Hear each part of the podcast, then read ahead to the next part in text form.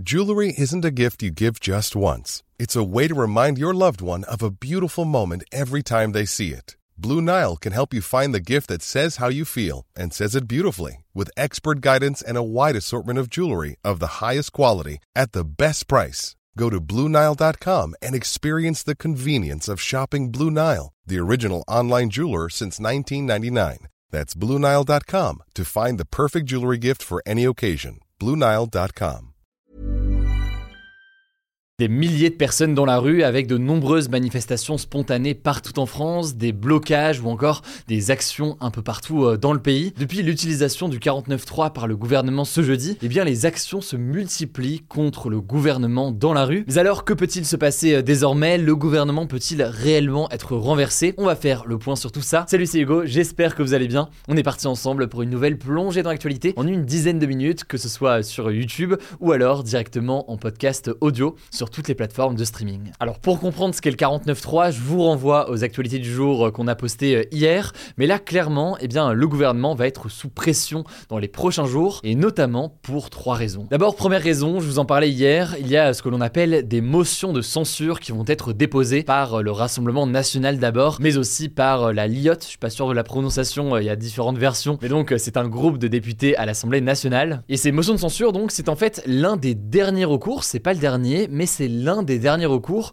pour empêcher cette réforme des retraites d'être adoptée. Alors pour ce faire, une motion de censure doit recueillir la majorité absolue des députés. Aujourd'hui, c'est 287 voix. Et si cette majorité absolue est trouvée et que eh bien, cette motion de censure est votée, eh bien, pas de réforme des retraites et surtout eh bien, une démission obligatoire du gouvernement. Euh, du gouvernement donc, hein, pas d'Emmanuel Macron, mais bien donc de la première ministre Elisabeth Borne ainsi que ses ministres. Le vote aura a priori donc lieu lundi et tout l'enjeu l'enjeu des discussions ces dernières c'est de savoir si les députés du parti de droite, les Républicains, vont s'unir et participer à la motion de censure transpartisane, donc euh, la motion de censure qui est portée par le groupe Lyot et à laquelle le Rassemblement national, comme euh, les partis de gauche euh, qui sont alliés sous l'alliance de la NUPES, vont a priori participer. Aujourd'hui, en fait, selon les différentes estimations, il y aurait entre 237 et 257 voix sur les 287 nécessaires qui seraient déjà assurées avec à gauche ou à droite ou à l'extrême droite eh bien, des personnalités qui vont voter euh, cette motion de censure. Mais il faudrait donc avoir au moins, en plus, une trentaine de voix chez euh, le parti de droite, les Républicains, pour que cette motion de censure passe et donc que euh, le gouvernement soit contraint de démissionner. Or là-dessus, eh bien, le président des Républicains, Eric Ciotti, a déjà annoncé que aucun des députés du groupe ne voterait pour cette motion de censure à l'Assemblée nationale. Alors en réalité, certains députés les Républicains ne respecteront pas cette consigne et donc ils iront voter cette motion de censure. Mais donc, voilà, aujourd'hui il y a un flou, mais il y a quand même assez peu de chances pour le moment, on verra comment ça évolue, mais pour le moment que cette motion de censure aboutisse. Bref, premier risque donc pour le gouvernement, cette motion de censure, le risque est faible, mais il est tout de même présent. Deuxième risque, c'est donc la suite de la mobilisation dans la rue. Je le disais, dès les heures qui ont suivi l'annonce de l'utilisation du 49.3 ce jeudi, eh bien, des manifestations et des mobilisations spontanées ont eu lieu un petit peu partout en France. J'étais d'ailleurs en live sur TikTok pendant 5-6 heures, vous l'avez peut-être suivi, couvrir la manifestation à Paris. Au départ, et c'est d'ailleurs quelque chose qu'on a vu dans pas mal de villes de France. C'était euh, des manifestations euh, pacifiques avec des milliers de personnes. Et puis euh, plus tard dans la soirée, il y a eu des violences plus importantes qui ont éclaté. C'était le cas donc notamment à Paris. Alors les syndicats ont appelé, je cite, à amplifier la mobilisation dans les prochains jours, avec notamment une nouvelle journée de mobilisation qui est prévue pour le jeudi 23 mars, tout en indiquant vouloir le faire sans débordement. Des mobilisations spontanées pourraient aussi avoir lieu dès ce week-end. Et d'ailleurs, dès aujourd'hui, hein, on a vu des blocages du périphérique par exemple ce matin, des étudiants qui se sont euh, mobilisés, ou encore la raffinerie, donc euh, l'usine qui transforme le pétrole en essence de euh, Total Energy en Normandie, qui va être bloquée ce week-end. Il faut noter que la mobilisation pourrait également avoir des conséquences sur les premières épreuves du bac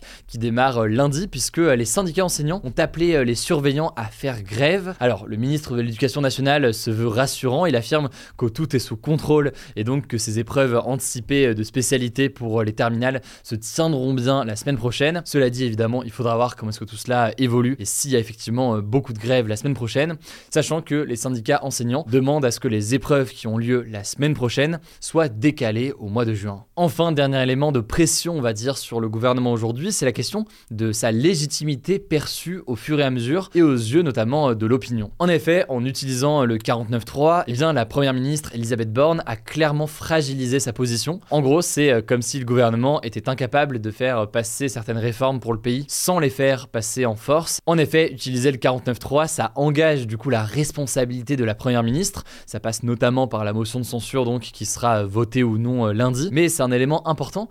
Et d'ailleurs, la première ministre elle-même l'a assumé. Elle a assumé, je cite, être un fusible, c'est-à-dire donc assumer finalement une responsabilité pour protéger son supérieur en quelque sorte. Donc euh, aujourd'hui Emmanuel Macron. Et c'est donc intéressant à analyser parce que si Emmanuel Macron veut tenter de calmer la mobilisation parce qu'il voit que ça prend une ampleur importante dans les prochains jours, il pourrait être tenté eh bien, de nommer un nouveau gouvernement et notamment une nouvelle première ministre. Et c'est quelque chose donc que Elisabeth Borne visiblement est pas mal consciente et en général les premiers ministres en sont conscients. Bref, je sais que c'est un sujet dont on vous parle beaucoup ces derniers jours, mais ça me semblait essentiel de faire un petit point sur ce qui pourrait se passer dans les prochains jours. Au passage, n'hésitez pas à vous abonner soit à mon compte Instagram, soit à mon compte TikTok on poste aussi pas mal de contenu euh, là-bas, notamment pas mal de choses qu'on postera ce week-end puisque ce format donc est en pause euh, le week-end. Ça vous permet de suivre toute l'actualité. Le nom du compte c'est Hugo Décrypte et vous inquiétez pas donc la semaine prochaine il y aura d'autres sujets d'actualité qu'on va couvrir aussi euh, beaucoup.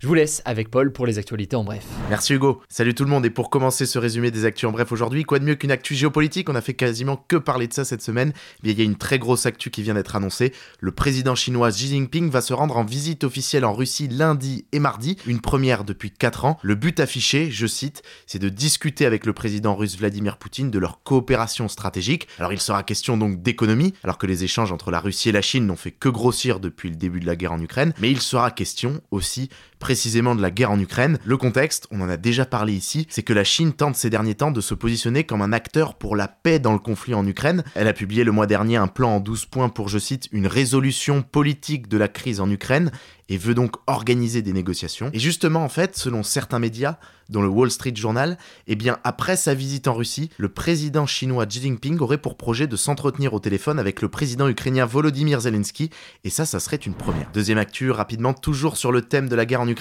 on a appris ce vendredi qu'après la Pologne, eh bien, la Slovaquie allait livrer des avions de chasse à l'Ukraine. Précisément, ce sera 13 avions de chasse pour la Slovaquie, ça s'ajoute aux 4 avions de chasse annoncés par la Pologne ce jeudi, et c'est marquant parce que après avoir réclamé et obtenu des chars, ça fait plusieurs semaines que Volodymyr Zelensky réclamait désormais des avions dans le contexte où les attaques aériennes russes se multiplient. Il faudra voir donc dans quelle mesure ce sera suivi par d'autres pays occidentaux, mais on sait déjà que vraisemblablement ce sera pas suivi par les États-Unis, qui sont pourtant les premiers soutiens de l'Ukraine. Ils ont déclaré très fermement qu'ils n'envisageaient pas de livraison d'avions de chasse à l'Ukraine. Troisième info qui concerne l'environnement, ce lundi devrait sortir une nouvelle version du rapport du GIEC le groupe d'experts de l'ONU pour le climat, un document qui ne sort que tous les 7 à 10 ans et qui fait référence dans la mesure du changement climatique. Alors, vous allez peut-être me dire, mais il n'y a pas eu déjà plein de rapports du GIEC ces derniers temps? Et quelque part, vous avez raison, oui, en fait, le groupe d'experts de l'ONU pour le climat, le GIEC, il est divisé en trois sous-groupes qui travaillent chacun spécifiquement sur un aspect du changement climatique, et chacun de ces sous-groupes a publié ces derniers mois son rapport, que nous on avait médiatisé à chaque fois, comme les autres médias,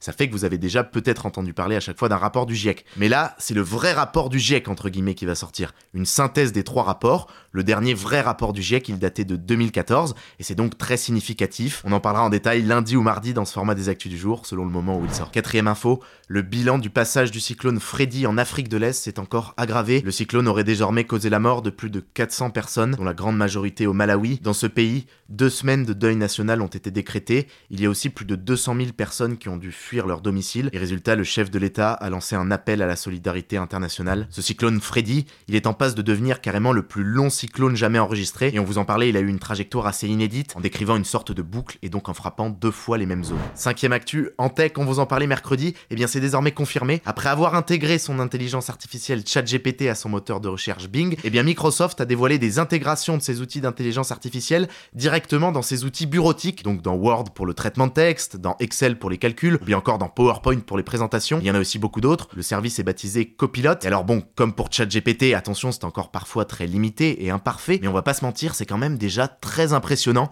et ça laisse présager une potentielle révolution dans le monde du travail. Dans la vidéo de démo, Microsoft montre par exemple qu'on peut demander à Copilot de nous faire une présentation PowerPoint en 10 slides sur un sujet à partir d'un long texte et qu'il vous la génère comme ça. La démo montre aussi plein d'autres utilisations potentielles. Sur Excel, on peut générer directement des analyses de données en posant une question en texte. Sur Word, Copilot peut vous rédiger des choses directement à partir de certains documents, vous faire des comptes rendus de réunion ou encore vous faire des mails. Ça a été donc une grosse semaine dans le domaine de l'intelligence artificielle parce qu'ainsi Microsoft répond à Google qui a annoncé en début de semaine là aussi une intégration de l'intelligence artificielle dans ses services, que ce soit Google Docs, Gmail, Docs, Sheets ou encore Meet. Et allez, on termine la semaine avec une note positive, ça ne fera pas de mal. L'Australien Blake Johnston a battu ce vendredi un record du monde de la plus longue session de surf. Il a bravé les vagues pendant 40 heures au large d'une plage de Sydney en Australie. 40 heures, dites-vous bien, ça fait plus d'un jour et demi de surf consécutif. Il a démarré ce jeudi à 1h du matin, il a terminé ce vendredi à 17h, ça veut dire que parfois il a surfé en pleine nuit. Le précédent record était de 30 heures de surf consécutives.